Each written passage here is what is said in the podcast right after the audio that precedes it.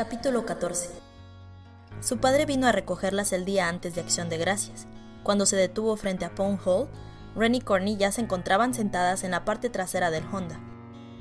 Ren y Kat generalmente se sentaban juntas en el asiento de atrás. Su padre se quejaba de que se sentía como un taxista y decía, No, chofer de limusina. ¿A casa, James? ¡Wow! Mira esto. dijo cuando Kat se sentó en el asiento delantero junto a él. Compañía. Ella intentó sonreír. Corny y Ren hablaban en el asiento trasero, pero con la radio encendida, Kat no podía escucharlas.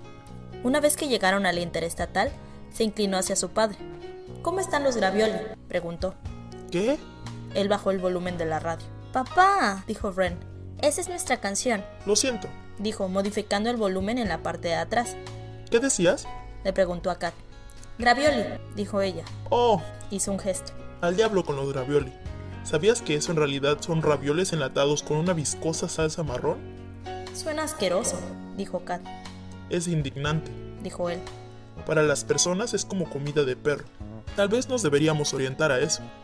¿Secretamente quieres comer comida de perro? ¿Acaso su olor logra que se te haga agua a la boca? Kat se unió, con su mejor voz de locutora. La única cosa que te retiene para comer comida de perro es el miedo a que tus vecinos se den cuenta de todas las latas y que luego vean que no tienes un perro, Gravioli. dijo su padre, completando cada sonido vocal. Es comida de perro, para las personas. No tienes el trabajo, dijo Kat. Lo siento. Sacudió la cabeza por demasiado tiempo. Ya lo conseguimos. A veces tenerlo es infinitamente peor que no tenerlo. Fue una competencia con seis agencias. Ellos nos eligieron y luego rechazaron cada buena idea que teníamos. Y entonces por desesperación, Kelly le dice al cliente que se reúnan. Quizá aparece un oso que sale de invernar y se encuentra realmente hambriento, haciendo que todo lo que pueda decir sea y entonces el oso consigue un gran tazón de ravioli y se convierte en un ser humano. Y al cliente simplemente le encantó la idea, dio un salto y comenzó a gritar. ¡Eso es! Kat volteó para ver si Corny escuchaba. Su papá solo maldecía cuando hablaba de trabajo, y a veces cuando estaba siendo un maniático. Dijo que las agencias de publicidad fueron peor que los submarinos, todos maldiciendo y en claustrofobia. Así que ahora estaremos haciendo animaciones de osos y ravioli. Eso suena terrible. Es una tortura. Estamos haciendo cuatro comerciales. Cuatro osos diferentes se transforman en cuatro personas diferentes. Cuatro. De esta forma podremos cubrir a nuestra competencia.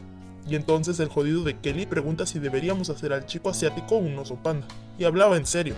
Eso no solo es racista, sino que los osos panda no hibernan. Kat sonrió. Tuve que decirle a mi jefe. Es una idea interesante, Kelly, pero los pandas no hibernan. ¿Y sabes qué dijo? Kat rió. Oh, oh, dime. No seas tan literal, Arthur.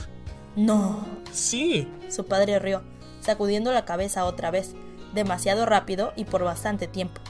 trabajar con este cliente es como hacer que mi cerebro cabe su propia tumba. Es nuestra ravioli, dijo Kat. Se rió otra vez, Está bien, dijo él golpeando el volante. es dinero, solo dinero. Ella sabía que no era verdad. Nunca se trataba de dinero con él. Es acerca del trabajo. Era acerca de tener la idea perfecta y la solución más elegante. A su padre realmente no le importaba lo que vendía. Tampones, tractores o comida de perro para la gente. Solo quería encontrar la perfecta pieza del rompecabezas que fuera hermosa y que encajara perfectamente. Pero cuando dio con esa idea, esta casi lo mata. O bien el cliente la rechazó, o lo hizo su jefe, o la cambió. Y entonces fue como si alguien se hubiera aprovechado directamente del corazón de su padre y estuviera drenando la savia de su alma. Después de que dejaron a Corny en West O, Ren se adelantó a su asiento y le bajó el volumen a la radio, Ponte el cinturón. dijo su padre. Ella se apoyó contra el respaldo y se abrochó el cinturón. ¿La abuela vendrá mañana? No, dijo. Se fue a Chicago con la tía Lynn durante un mes. Quería pasar las fiestas con los niños. Nosotras somos niñas, dijo Ren. Ya no. Ustedes son mujeres jóvenes y sofisticadas. Nadie quiere verlas desenvolviendo tarjetas de regalo. Oye, ¿a qué hora viene su madre a buscarlas? Kat se giró bruscamente para mirar a su hermana. Ren ya lo observaba. Mediodía, dijo con cautela. Ellos almuerzan a la una. Así que comeremos a las seis, siete. ¿Has reservado alguna habitación? ¿Te viene a buscar a ti? preguntó Kat. ¿Viene a nuestra casa? Su padre miró extrañado a Kat. y luego por el espejo retrovisor a Ren. Pensé que ustedes ya habían hablado sobre esto. Ren rodó los ojos y miró por la ventana. Lo sabía, ella acaba de enloquecer. No enloquecí, dijo Kat sintiendo que sus ojos comenzaban a arder. Y si así fuera, es porque no me estás contando las cosas. No es gran cosa, dijo Ren. He hablado con mamá un par de veces por teléfono, y saldré con ella por un par de horas mañana. ¿Hablaste con ella por primera vez en 10 años y no es la gran cosa? ¿Y le acabas de llamar mamá? ¿Y cómo quieres que le diga? Esa no es la idea. Kat giró casi completamente para mirar el asiento trasero, luchando contra el cinturón de seguridad. No se suponía que la llamaras. Sintió la mano de su padre sobre su rodilla. Kat. No, dijo Kat. No tú también. No después de todo. Es tu madre, dijo él. Ese es un tecnicismo, dijo Kat. ¿Por qué incluso nos está molestando? Quiere conocernos, respondió Ren. Bueno, eso parece malditamente conveniente, ahora que ya no lo necesitamos. ¿Malditamente? dijo Ren. Mira eso, Kat. Te estás metiendo en un diálogo de Snow. Kat sentía las lágrimas cayendo por sus mejillas. ¿Por qué sigues haciendo eso? ¿Qué? Hacer pequeños comentarios acerca de Simon y Bass. No es lo que hago. Sí, dijo Kat, es lo que haces. Lo que sea. Ella nos dejó, no nos amaba. No es así de simple, dijo Ren mirando los edificios al pasar. Es por mí, dijo Kat, se giró sobre su asiento y se cruzó de brazos. La cara de su padre estaba roja mientras golpeaba el volante con sus dedos. Cuando llegaron a casa, Kat no quiso ser la primera en subir las escaleras. Sabía que si lo hacía, terminaría sintiéndose atrapada y miserable, al igual que The Crazy One, como la pequeña niña que era enviada a su habitación. En su lugar, se fue a la cocina. Se paró junto al mostrador y miró el patio. Su papá aún no había bajado el columpio. Ella deseó que lo hiciera.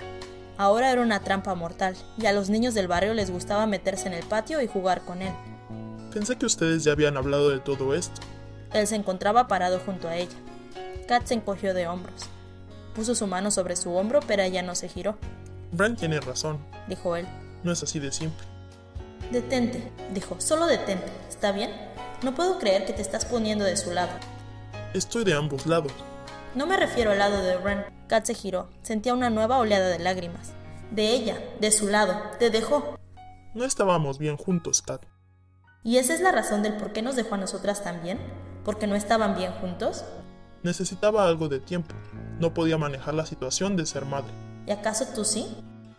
Kat vio el dolor en sus ojos y sacudió la cabeza. No quise decirlo de esa forma, papá. Él tomó una profunda bocanada de aire. Mira, dijo. Para ser honesto, yo tampoco quiero esto. Sería mucho más fácil para mí si nunca, nunca más tuviera que pensar en Laura. Pero es tu madre. Todo el mundo tiene que dejar de decir eso. Kat se giró hacia la ventana. Uno no llega a ser la madre si se presenta después de que los niños ya crecieran. Ella es como esos animales que aparecen al final de la historia para comerse el pan de Little Red Hen. Cuando la necesitábamos ni siquiera respondía a nuestras llamadas. Cuando comenzamos a tener nuestros periodos, tuvimos que googlear los detalles. Pero ahora, después de que dejamos de extrañarla, después de que dejamos de llorar por ella, después de que hemos pasado por tanta mierda, ¿es ahora que ella quiere conocernos? No necesito una madre ahora. Gracias, estoy bien. Su padre rió. Ella lo miró sobre su hombro. ¿Por qué te estás riendo? No lo sé, dijo él. La cosa del pan, creo. Además, ¿de verdad tuvieron que googlear por sus periodos? Podrían haberme preguntado a mí acerca de eso. Sé acerca de los periodos. Cada exhaló. Está bien, hemos googleado todo desde entonces. No tienes que hablar con ella, dijo él suavemente. Nadie va a obligarte. Sí, pero Ren ya, ya dejó caer el puente levadizo. Ren debe tener algún problema que aún necesita resolver. Cada apretó sus puños y los presionó contra sus ojos. A mí simplemente no me gusta esto. No me gusta pensar en ella. No quiero verla. No la quiero en esta casa. Pensando en cómo solía ser suya, en cómo solíamos ser de ella, tampoco. No quiero sus recuerdos tocándonos. Su padre la abrazó. Sé. Siento como si todo se desmoronara. Él tomó otra profunda respiración.